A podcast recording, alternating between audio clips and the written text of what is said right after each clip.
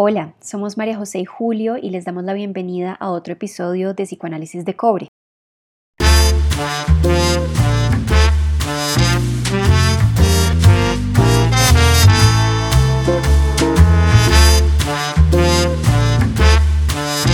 De la serie El o los psicoanálisis llega el episodio 9, la psicología analítica de Carl Jung.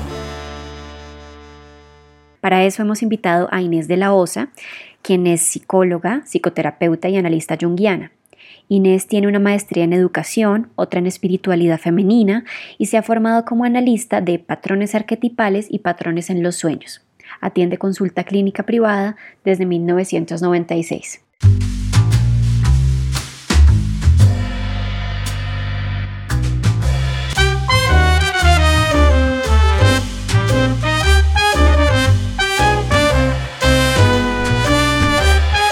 Psicoanálisis de Cobre, un podcast donde usamos las ideas psicoanalíticas para pensar la vida cotidiana y el mundo interno. Bueno, Inés, entonces muchas gracias por estar acá con nosotros.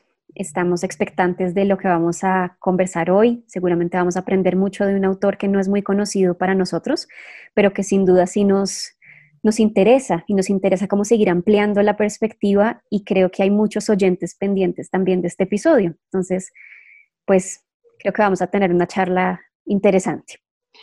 Eh, no, muchas gracias a ti, María José y Julio, por, eh, por esta invitación. Me parece muy rico que conversemos al respecto. Bueno, entonces, en los últimos episodios hemos estado hablando de un tema que nos inquieta mucho, que es el tema del pluralismo en psicoanálisis, como qué cantidad de teorías, técnicas, autores, escuelas hay, y nos hemos estado preguntando, bueno, qué es esta cosa grandota llamada psicoanálisis, qué no es. Em, y pues digamos que quisiéramos preguntarte a ti, en tu experiencia, eh, en tu estudio como analista junguiana, ¿qué, ¿qué, opinión tienes sobre, sobre, sobre esta pregunta, sobre qué es psicoanálisis y qué no? Pues mira, hay, hay como una categoría que para mí encubriría todo lo que es referente al psicoanálisis y sería la, como la psicología profunda. Es decir, em, todos estos enfoques que trabajan con el inconsciente, cuyo foco e interés, tanto de investigación como en el trabajo clínico, es con el inconsciente. Creo que, digamos, Freud como fundador y a partir de ahí todos los autores y las escuelas que surgen eh, responde pues a la riqueza de lo que es como, como los procesos de, interés y de motivación y de conexión que tienen diferentes personas eh, en su vida con diferentes eh, autores, con diferentes enfoques, con diferentes temáticas.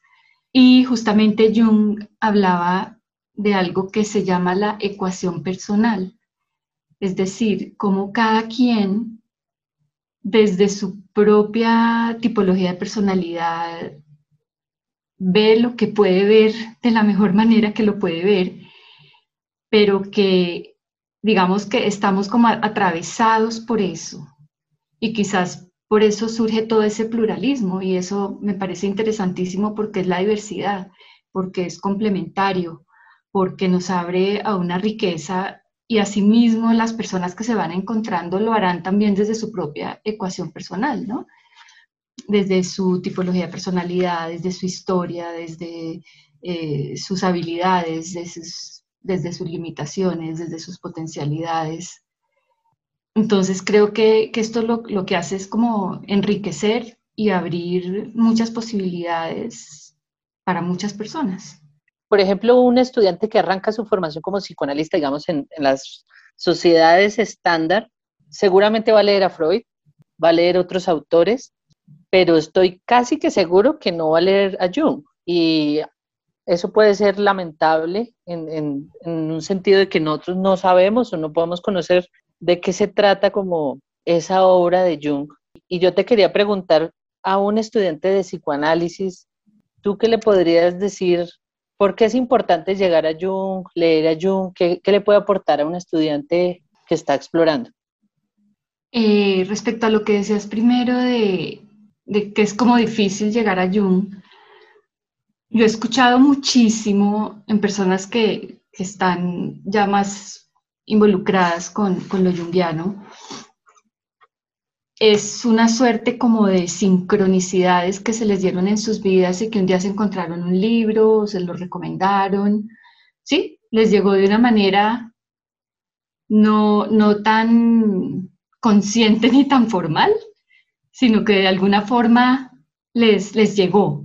Y creo que ahí eh, es, es algo importante porque realmente es como algo atraído más desde el inconsciente. No, no, no quiero decir que todo el mundo, ¿no? Pero dentro de lo que yo he escuchado, mucho, mucho sí se ha dado de esa manera. Yo partiría de, de cómo fue mi experiencia y es que cuando a mí me recomendaron algún libro y comencé a leer a Jung, lo que a mí me aportó fue como herramientas de conocimiento personal. Y eso a mí me enganchó mucho, incluso no directamente Jung, sino autores que hablaban sobre Jung de una forma un poco más masticada, porque Jung no es fácil de, de leer y de entender, pero sí autores que lo han trabajado y lo han digamos, puesto de una manera más asimilable, más fácilmente asimilable. Pero en esencia, lo que a mí me permitió fue como, sí, tener herramientas de, autoconocimiento. Y algo que, yo he visto en mí y en otras personas es que cuando uno lee temas junguianos, son temas que, le van hablando a uno en lo profundo, ¿no? Le van tocando a uno cosas de, de su propia vida. Eh, el mismo hecho de, por ejemplo, cómo Jung y, los jungianos han trabajado los cuentos de hadas, por ejemplo. Es, como una manera de, explicar eso, como el cuento le está hablando directamente a uno, ¿sí? Así sea una cosa que aparentemente eh, es algo de alguna cultura, de otra época, pero que le toca directamente a uno eh, su psique. Y yo creo que aquí vuelve a, jugar un papel la ecuación personal, ¿no? Y, lo que a uno le, le llama la atención y le atrae. Muy particularmente a mí me atrajo eh, la parte de conexión con lo creativo y la apertura a lo espiritual. Para mí fueron dos cosas definitivas en, en cómo Jung me, me atrajo, ¿no? Y, y, bueno, todo lo que les decía, todas las herramientas de trabajo personal, de trabajar conmigo, de conocerme, de trabajarme. Entonces, desde esa perspectiva es lo que yo puedo decir a la gente, ¿no? ¿Tienes conocimiento de ahorita en las universidades de, Colombia, principales facultades de psicología, qué rol se le da al estudio de Jung? Yo ahorita no es que esté, no estoy conectada, digamos, con universidades en este momento. Lo estuve en la Javeriana, eh, de hecho, la Javeriana hizo varios diplomados eh, en el tema de Jung. Em, yo participé en uno de psicología y arte, donde las profesoras pues aportábamos elementos jungianos porque sí, mm, trabajamos con eso. Pero hubo otros también de directamente de estudiar a Jung como tal. Pero digamos así, sé que, que, una universidad de Medellín, que ahora no me acuerdo el nombre, también estuvo haciendo cursos desde Jung, pero digamos que es como por los laditos, ¿no? Creo que, no sé, ahí, intervienen también posiciones, enfoques, posturas políticas, ¿no? Que hace que eso esté de una forma mucho más... Mm, digamos, integrada o que esté más como, como, como al lado, ¿no? En, algún, algún diplomado, algún curso, pero no como parte gruesa, digamos, de, de clases de cátedra o algo así. Yo también estuve en la maestría de clínica en la Javeriana y ahí estuve dictando dos clases que era cuerpo, cuerpo y psicoterapia y expresión creativa y psicoterapia en donde pues como mi enfoque es junguiano, digamos que ahí yo también podía hacer ese aporte, pero era una electiva. E, en ese sentido, ahorita nos decías, bueno, Jung es, es complicado de leer para una persona que no se ha aproximado a él. A un estudiante, ¿cómo le sugerirías que empiece su, su estudio de Jung? Ya dijo, escuchó nuestro podcast y dice, bueno, yo quiero saber de qué se trata lo que propone Jung. Entonces, me gustaría que nos ayudaras como a orientar, si, por ejemplo, autores previos que hay que leer, por ejemplo, hay que leer a Freud antes para, para entender a Jung, o hay que leer otros autores. ¿Qué, qué piensas tú sobre eso? Mira, yo recomendaría cuatro libros, dos de Jung y dos de otros autores, como a manera de, de algo introductorio, ¿no? Eh, de Jung yo recomendaría su autobiografía, que es Recuerdos, Sueños, Pensamientos.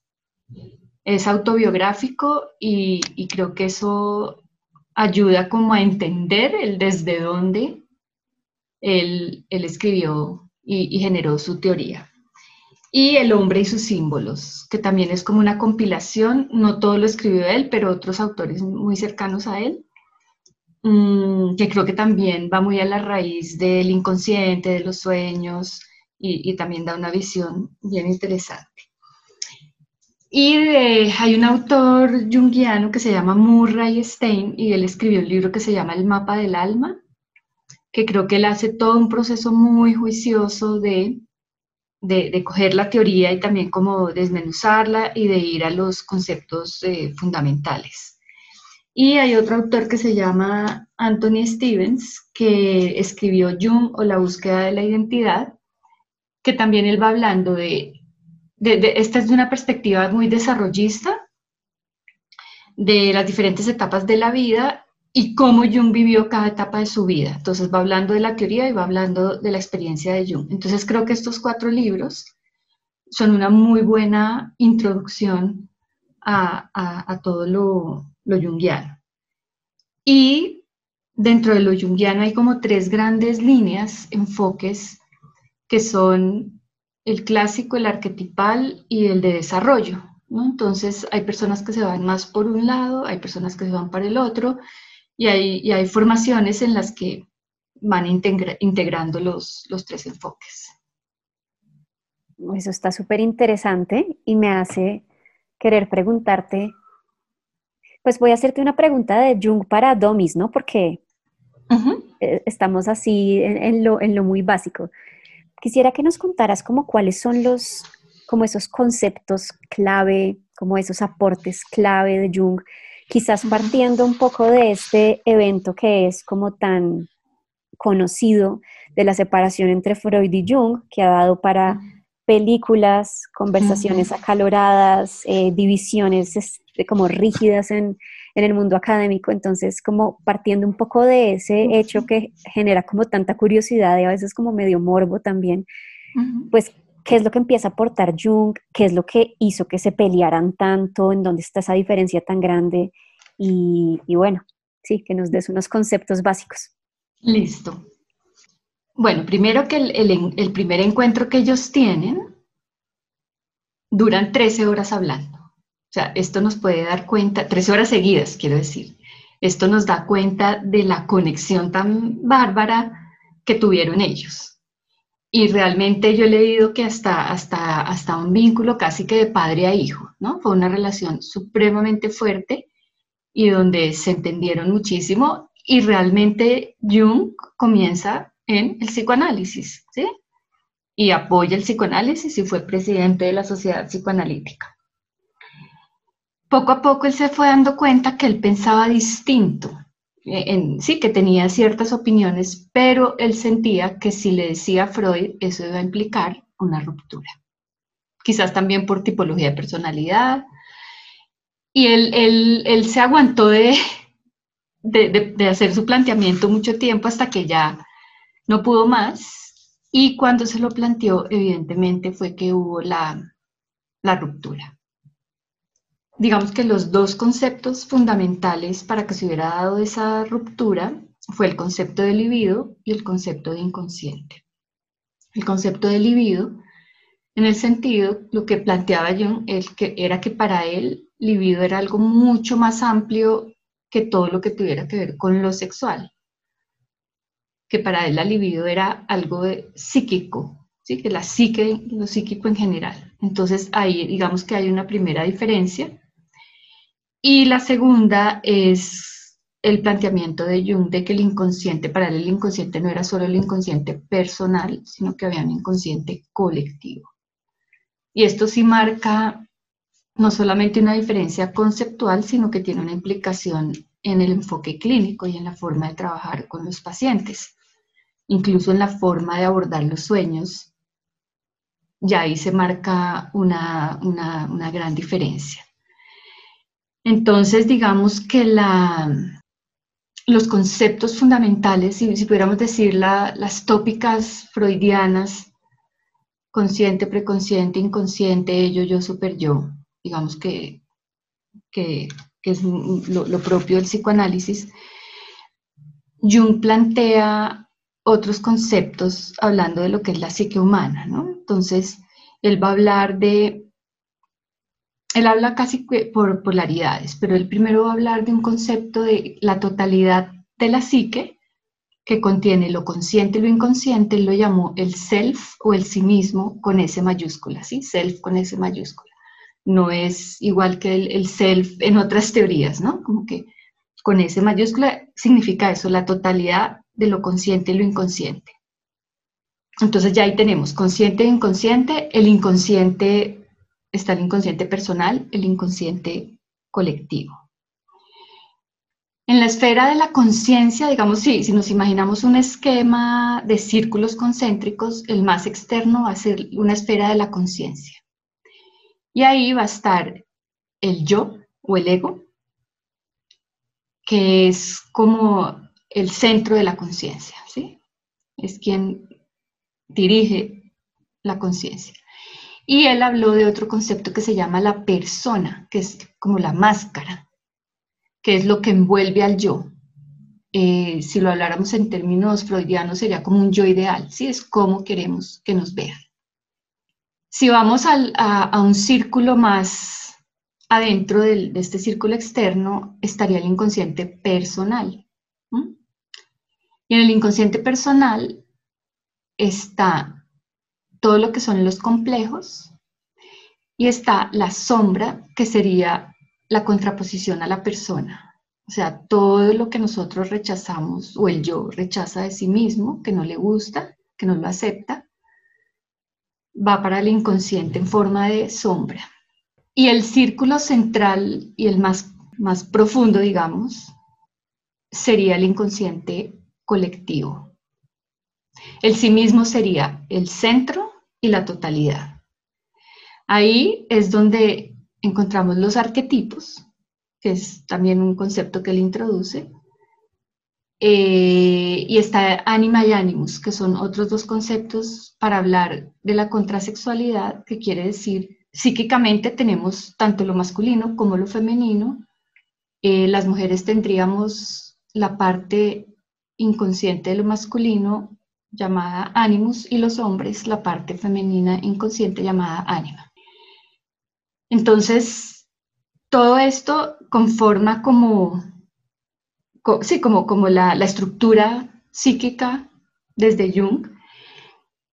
Y el sentido de todo esto es el proceso de individuación, que es un proceso psicológico a lo largo de toda la vida, donde uno va integrando aspectos del inconsciente a la conciencia.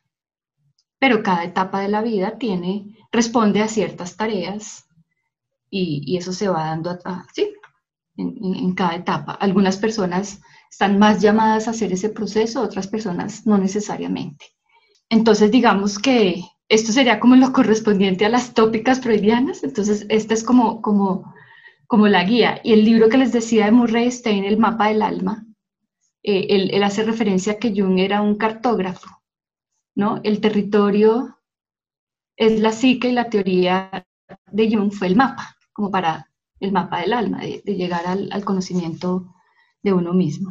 Entonces, sí, la individuación sería ese proceso de llegar uno a ser uno mismo, llegar a, a, ser más completo, llegar a eso que está en potencia de uno, poderlo desarrollar, porque podemos tener muchas cosas en potencia y no llegar a desarrollarlas. El proceso de individuación apunta a eso.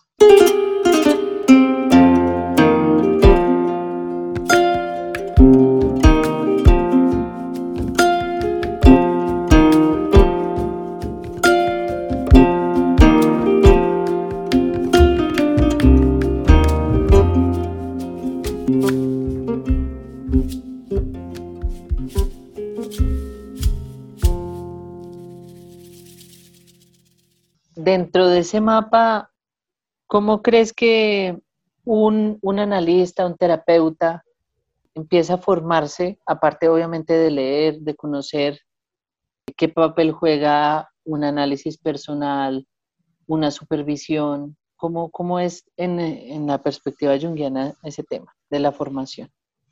Pues mira, de hecho, quien planteó dentro del psicoanálisis la importancia del propio análisis fue Jung. No. Él dijo, Gran sin, dato. Sí, sin eso no, no hay manera. Y yo creo que eh, ahí hay una gran coherencia de él, porque toda su teoría parte de su proceso personal. Sí, cuando él nos habla de todos estos aspectos que les acabo de nombrar, él primero los vivió y los vivió en su, en su experiencia personal. Si, si, uno lee recuerdos, sueños, pensamiento, uno, se, uno va a captarlo muy claramente. Y él, habla desde chiquito, desde tener sueños de chiquito, de sus juegos de chiquito, de todas sus confrontaciones de chiquito.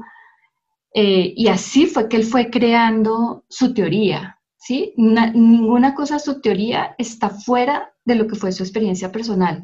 Entonces, él fue el que planteó dentro del ámbito del psicoanálisis que era indispensable, indispensable tener un, un análisis personal. O sea, uno no puede ir a trabajar con otros si uno no se conoce, sobre todo si uno va a trabajar con el inconsciente. Nosotros sabemos que el inconsciente nos toma, ¿no? Es decir, entonces hay que hacer un gran trabajo de, de conciencia para ir integrando el inconsciente. Si uno no hace ese trabajo, cuando uno trabaje con otro, pues uno va a estar poseído también por, que ese es otro término que la acuñó, la posesión del inconsciente. Mm, por sus propios complejos, por su propio inconsciente y, y va a ser muy difícil ayudar a otro a, que trabaje con su propio inconsciente. Entonces, no hay manera de, hacerlo si uno no hace su, trabajo, y tanto de análisis como de supervisión. Eh, respecto a la supervisión, algo que él decía es, un, un análisis comienza cuando el paciente se convierte en un problema para el analista. ¿Un problema en qué sentido? Cuando lo, sí, lo confronta y cuando lo toca en lo personal, porque eso también es lo que lo pone a trabajarse y en ese sentido eh, también es indispensable eh, trabajar a nivel de, de supervisión porque obviamente entre paciente y analista se crea un campo y un campo donde está el inconsciente. Ustedes saben que el inconsciente fácilmente nos toma y si uno no está alerta y si uno no lo está trabajando, pues ahí es donde está el trabajo de psicología profundo, profunda, ¿no? Estar uno muy, muy mirando y, rastreando cómo aflora el inconsciente, cómo nos toma, dónde se presenta y, cómo nos habla. Se me ocurre una pregunta con eso que estás diciendo. Em, como que me quedó resonando esto de la, posesión, ¿no? me, no me acuerdo cómo dijiste, como que nos puede poseer el inconsciente. Y como que me imaginé una cosa como un poco, sí, como un espíritu, como una cosa diabólica. Y creo que hay una, hay una diferencia importante a lo largo de, de la teoría, de las teorías psicoanalíticas, y es cómo se ve el inconsciente, como algo que está ahí eh, como haciendo que nos tropecemos y la embarremos y nos volvamos a meter siempre en lo mismo y repitamos los errores o es también, em, sí, como donde residen precisamente como un montón de potencialidades y donde está como lo que somos también en el fondo, ¿sí?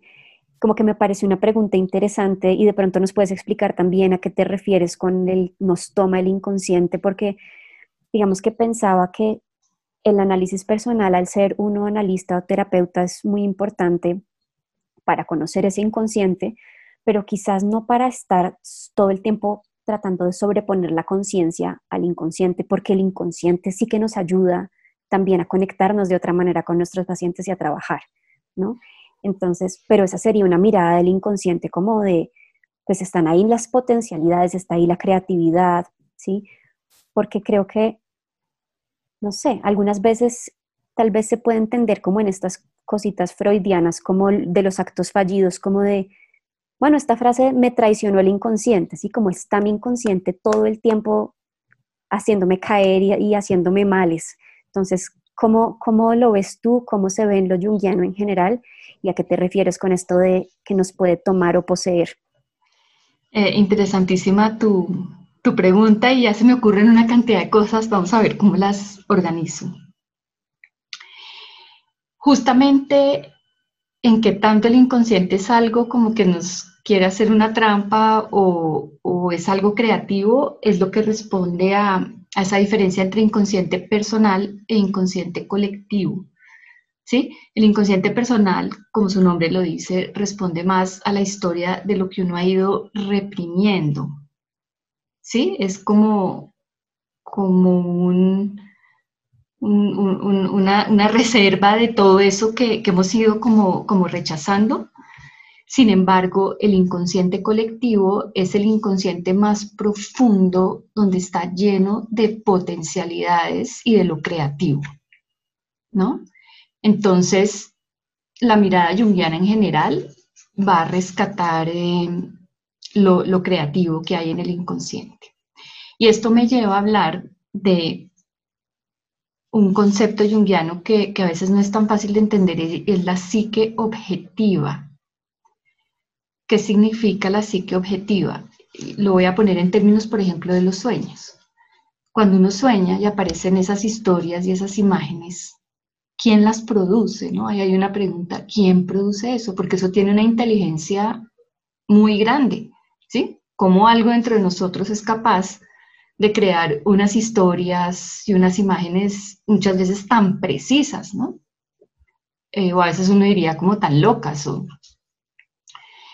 Pues realmente es ese, ese gran self, ¿no? Y ahí es lo que Jung habló de la psique objetiva. Y por ejemplo, en el trabajo con los sueños, uno puede ir distinguiendo cuál es la voz del self y cuál es la voz de los complejos que eso es todo un trabajo de filigrana en los sueños, porque a veces uno puede quedarse con una idea romántica que todo lo que nos dice el sueño es sí, lindo y maravilloso, pero a veces lo que nos está hablando es cómo se está expresando un complejo dentro del, dentro del sueño.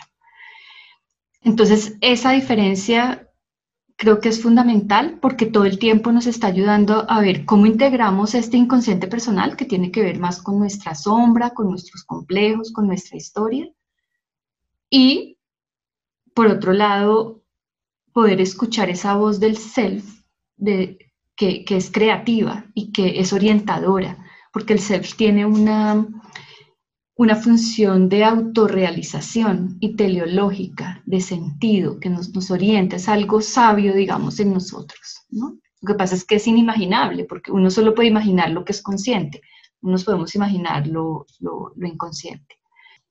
Eh, la posesión la podemos ver muy claramente cuando se nos activan los complejos. Nosotros tenemos una expresión muy popular aquí que es me salí de los chiros. Cuando uno dice me salí de los chiros, ¿qué es lo que está pasando? El yo se eclipsa, desaparece y esa reacción es la que viene del inconsciente.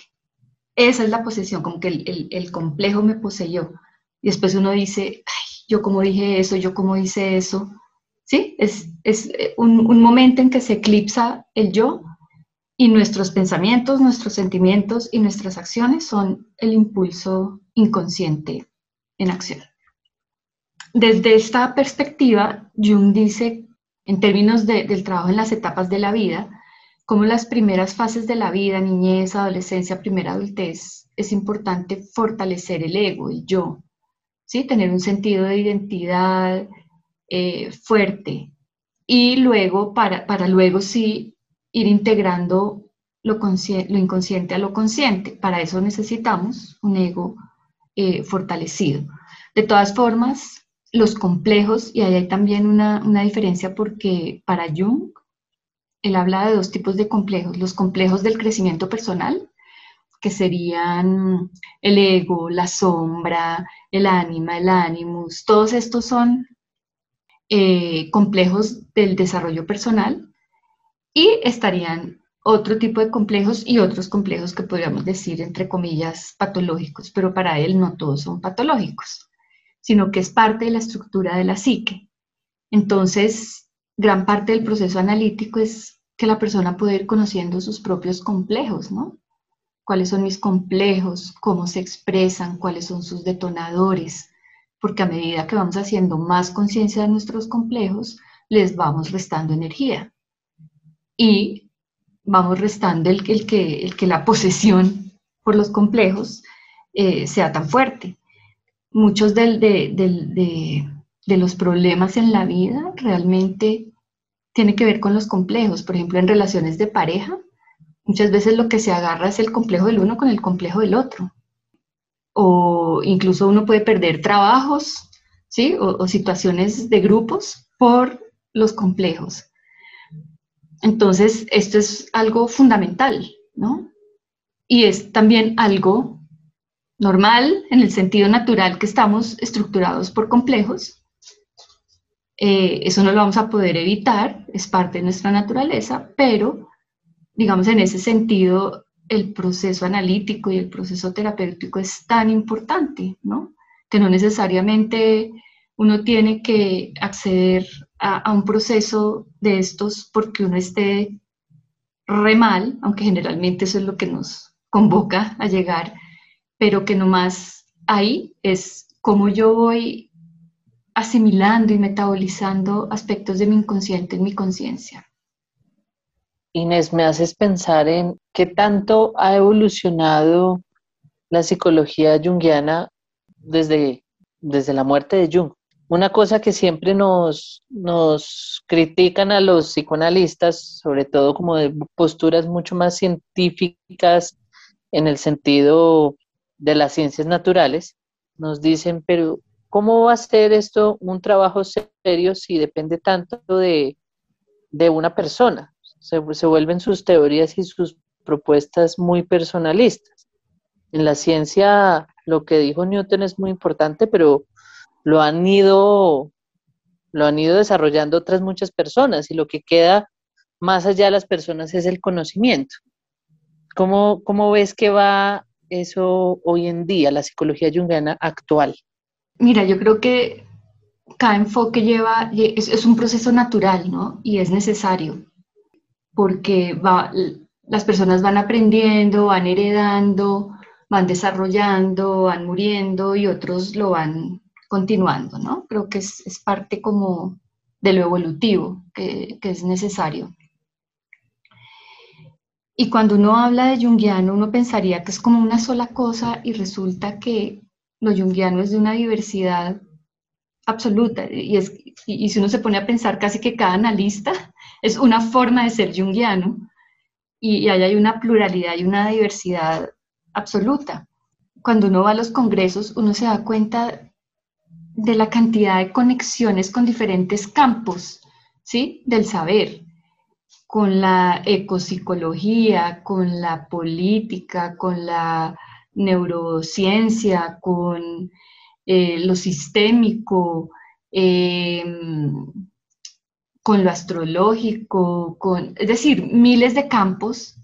Entonces, esto es de una amplitud. De hecho, lo junguiano, y eso es algo que a mí me encanta, convoca gente que no necesariamente son psicólogos. Ustedes no se imaginan, cuando uno hace cursos de psicología, hay, hay gente de todo tipo de profesiones porque creo que esto es, habla al alma y a la psique de cualquier ser humano independiente de su profesión.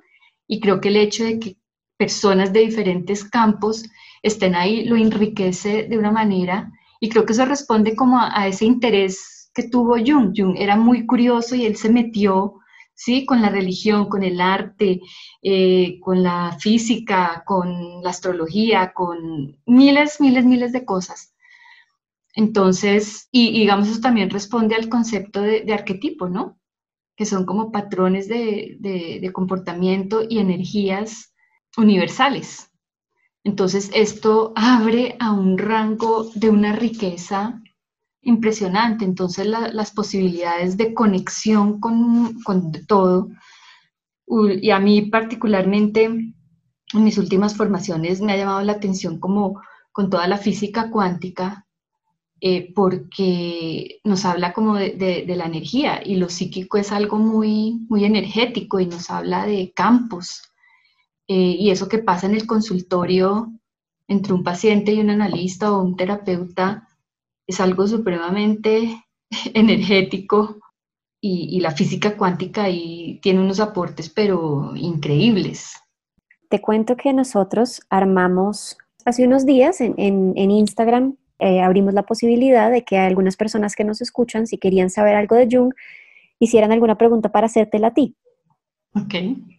Entonces, eh, pues, bueno, por aquí había un chistosito que dice que cuál es el dinosaurio favorito de Jung. Creo que podemos pasar a la siguiente pregunta. Em, y bueno, aquí hay un, un oyente que le gustaría que habláramos sobre cómo el pensamiento de Jung parte del pesimismo, casi como una condición connatural al ser humano y que ser ignorantes nosotros al respecto sobre eso, pesimismo solamente lo hace más intratable. ¿Cómo ves tú esto del pesimismo en el pensamiento de Jung? Como que el pensamiento de Jung parte del pesimismo, pues yo la verdad no lo veo así, nunca lo vi así pero creo que cada quien tiene una forma de percibir, ¿sí? Sería interesante como que el oyente nos hablara más y pudiéramos entender desde dónde él lo, lo percibe de esa manera, ¿no? Por lo contrario, cuando él habla del self y cómo el self tiene una, una cualidad de autorrealización y teleológica, y cuando nos habla de un inconsciente colectivo que es creativo, para mí al contrario, nos está dando esperanza, nos está dando posibilidades.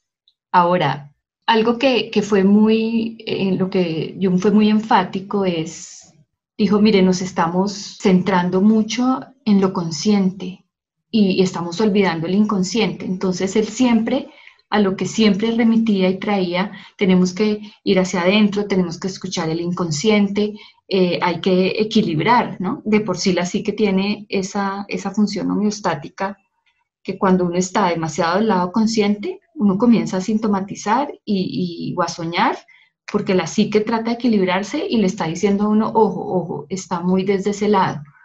Entonces, él, todo, su énfasis, y comenzó por él mismo, ¿no? A trabajarse él mismo y a, trabajar sus sueños y a trabajar sus crisis, entonces, obviamente que cuando uno está trabajando la parte del inconsciente y la parte sombría, no es fácil, es duro.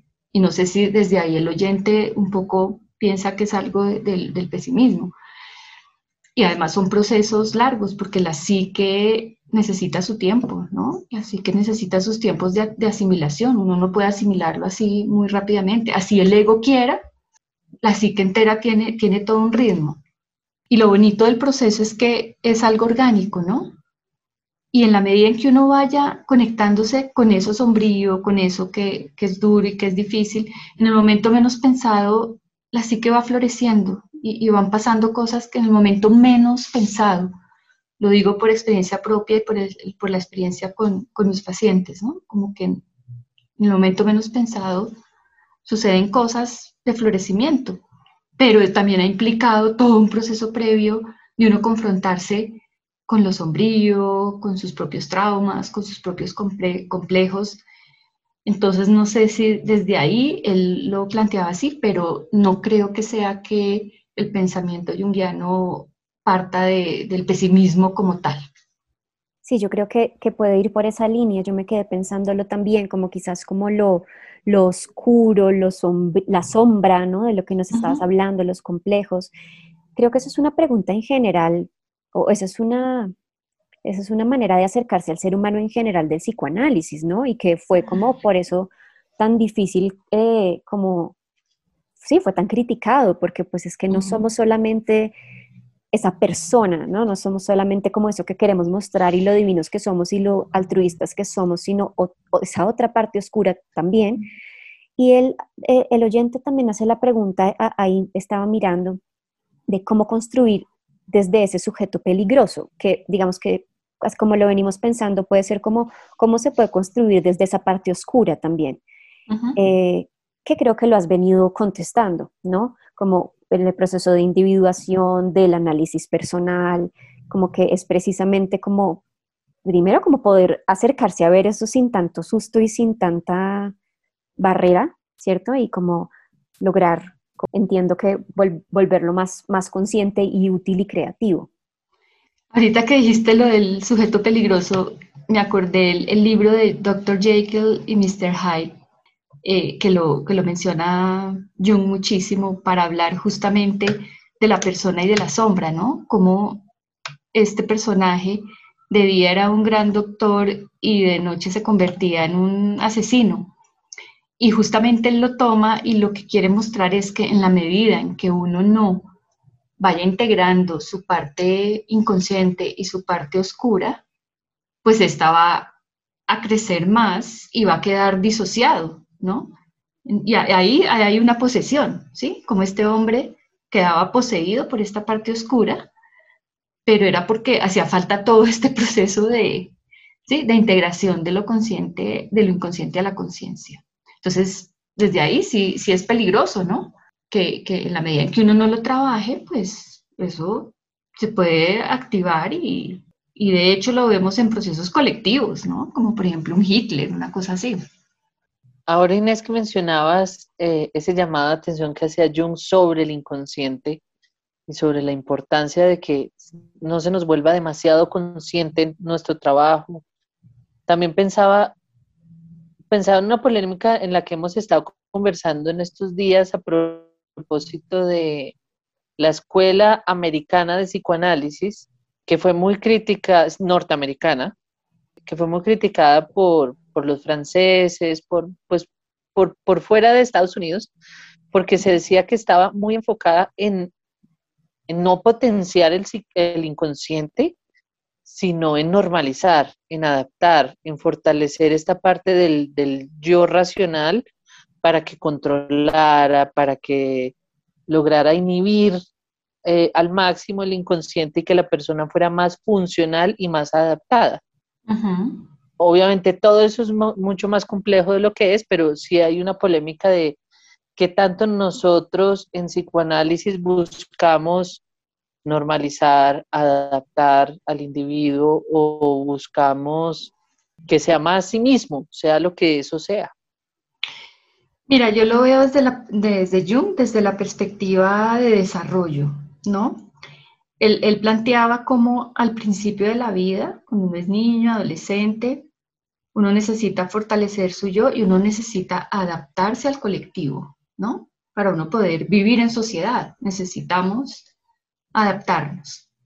Pero luego, ya cuando uno se vuelve adulto, uno tiene que hacer casi que el proceso contrario, ¿no? Entonces, ¿cómo me diferencio del colectivo? Ya, ya yo logré como y eso no quiere decir que todo el mundo eh, cronológicamente lo logre, ¿no? Pero lo, hablo en términos de desarrollo. Luego es cómo yo logro ser yo misma y cada uno sí mismo, ¿no? Cómo logro desarrollar mis, mi potencial. Y ahí justamente es el proceso contrario, que incluso Jung lo denominaba que el proceso de individuación era, era un proceso contra natura, casi, porque hay que ir es a, través de lo que nuestro inconsciente nos va diciendo, pues nosotros vamos tomando decisiones y muchas veces eso va en contra de la gente que lo rodea a uno o en contra de lo que el, colectivo principalmente eh, plantea, pero que realmente es lo que nos permite individuarnos. Y esto coincide un poco como con la crisis de la mitad de la vida, ¿no? Que, que es una crisis en la cual uno privilegió hasta ese momento una serie de cosas, uno hizo lo que pudo hacer y uno enfatizó y priorizó ciertas cosas. Entonces ya llega un punto en que el inconsciente le dice, ok, usted priorizó esto, pero esto está sin trabajar, entonces esto hay que integrarlo y hay que darlo. Y esa es la crisis que se puede presentar a nivel de trabajo, a nivel de relaciones, a nivel eh, espiritual, etcétera, de salud. Lo vería como en ese sentido, pero como tal el proceso analítico creo que sí, desde lo que yo percibo es cómo yo voy integrando poco a poco y procesando y metabolizando aspectos de mi inconsciente a la conciencia, porque creo que es un proceso de conciencia, ¿no? De cada vez volvernos más conscientes y más, ir más hacia nuestra propia totalidad. Y ese proceso de individuación, que aunque parece que la palabra dijera que es algo muy personal, quiere decir más cómo yo me hago parte del colectivo y cómo yo estoy al servicio del colectivo desde mis dones, desde mi misión o desde mi propósito vital, ¿no? Puedo ser yo más auténticamente yo y en ese sentido puedo aportar más en este mundo. Una pregunta creo que ya para, para ir cerrando, más, más informativa y tiene que ver con qué escuelas qué institutos, qué grupos hay en Colombia de psicología junguiana? Eh, mira, después de todo un gran trabajo, eh, se creó la Sociedad Colombiana de Analistas Junguianos. Eh, esto tomó mucho tiempo, hay que hacer todo un trabajo con, con las uñas. Mm, nosotros somos afiliados a la Asociación Internacional de Psicología Analítica, la IAAP, y estamos en proceso de volvernos eh, sociedad eh, formadora. Hasta el momento no, no, ha iniciado, pero pueden encontrar por Facebook Sociedad Colombiana de Analistas Jungianos. Y bueno, eh, estamos en todo ese proceso de, de ir hacia, hacia la, formación. Muchas gracias, Inés. Ojalá nos volvamos a encontrar. Claro que sí.